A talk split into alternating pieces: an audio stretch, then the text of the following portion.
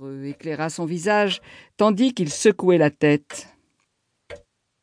Je ne suis pas le père de cette maison. Va demander à mon père, qui est devant le feu. Au bout de la grande salle, un feu chantait dans une cheminée au large manteau.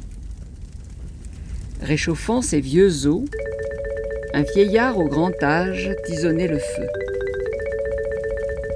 Le voyageur lui demanda Bonjour, père. Peux-tu m'accorder l'abri de ton toit pour cette nuit?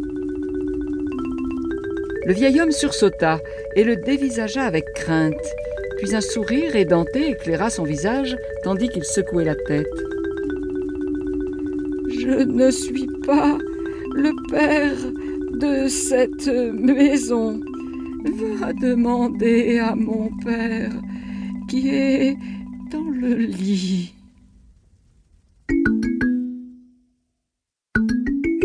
Le voyageur découvrit un escalier de bois qui montait à l'étage et le gravit jusqu'à une chambre blanchie à la chaux. Dans une alcôve était un lit, et dans ce lit, un homme si vieux, si vieux, que ses yeux seuls vivaient encore. Le voyageur s'approcha de lui et demanda Bonjour, père. Peux-tu m'accorder l'abri de ton toit pour cette nuit? Les yeux le dévisageaient, les yeux lui souriaient, et une voix lointaine, lointaine, monta jusqu'à lui. Je ne suis de cette maison. Va demander à mon père qui est dans le berceau.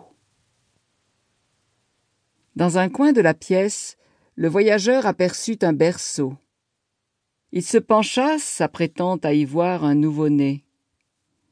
Mais il recula, épouvanté. Là était un homme si vieux, si vieux, qu'il avait retrouvé la position que nous avions dans le ventre de notre mère. Dehors, la nuit était venue. Le voyageur supplia avec désespoir. Bonjour, père. Peux-tu m'accorder l'abri de ton toit pour cette nuit?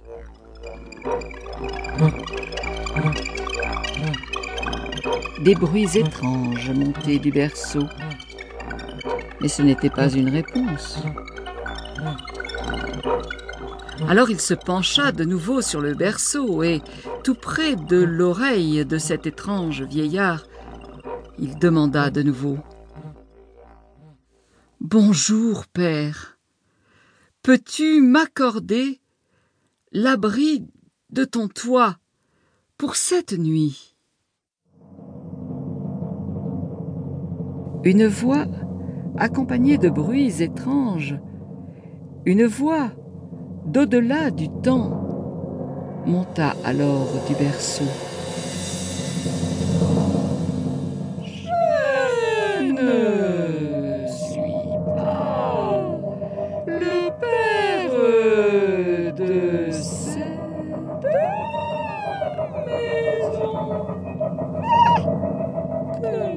Au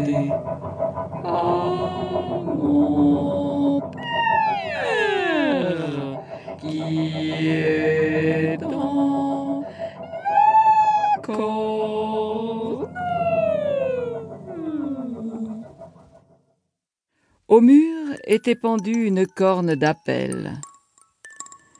Mais peut-on parler à un objet? Les vieillards se moquaient-ils de lui? Le voyageur se rapprocha, et dans le cornet, il distingua de la poussière qui dessinait un visage, deux petits yeux, un petit nez, une petite bouche. Il s'enhardit alors à poser sa question. Bonjour, père. Peux-tu m'accorder l'abri de